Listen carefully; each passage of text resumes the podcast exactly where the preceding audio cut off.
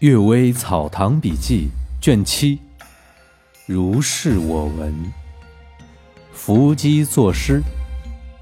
太原哲生玉兰说，他的家乡有伏击的，降临祭坛的神大书一诗：一代英雄傅世波，壮怀空卧鲁阳歌。庙堂有册军书集，天地无情。战鼓多，故垒春姿新草木，游魂夜览旧山河。陈涛十郡良家子，杜老酸吟亦若何？署名叫世元败将。祭坛中的人都肃然起敬，知道是白骨孙公。世元的这一次战役啊，败在朝中旨意的催促作战。罪不在公，诗中以房的车站用来自比，引为自己的过错。看看正人君子的用心，再看看王化贞之流的腐败误国，还千方百计推卸责任给别人，真如日月星之光和九泉之比了。大同杜生仪也抄录这首诗，空卧作辜负。春姿作春天，意若何作静若何，共有四个字不同，大概传写中偶有差异。它的大概旨意：列父深渊。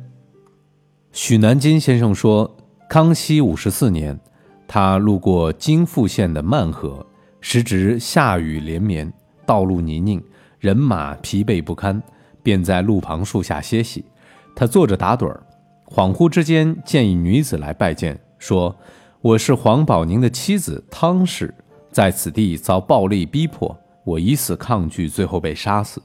官府虽激强盗全部杀死，但我因为被玷污，所以不予表彰。阴曹官吏可怜我的贞烈，派我居住在此地，作为横死的灵魂之长。”现今已经有四十余年了。一个来自异乡的乞丐妇人艰难独行，突然遭遇三个强健男子，被捆绑在树上肆意奸淫。除了痛骂贼人以求速死之外，别无其他办法。我咬着牙遭受玷污，是由于不敌贼人暴力，而非节操不坚贞。掌管断案的官吏对我苛求不止，岂不太冤枉我了吗？看您的相貌像是有学问的人，一定事理分明，请求您为我伸冤。梦中许先生还想询问女子的乡里住处，却忽然醒来。后来询问阜城县士大夫们，都不知道这件事情。向老吏打听，也未得到此事的档案。大概是因为没把他作为猎妇，而早已被淹没了。狐仙算账。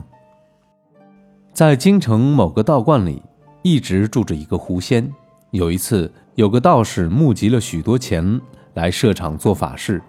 等到法事完毕后，道士坐在神座灯前，跟徒弟们结算账目，发现缺了一些钱。师傅说是徒弟私吞了，徒弟说是师傅算错了。算盘珠子打得咯咯作响，直到三更都没有停止。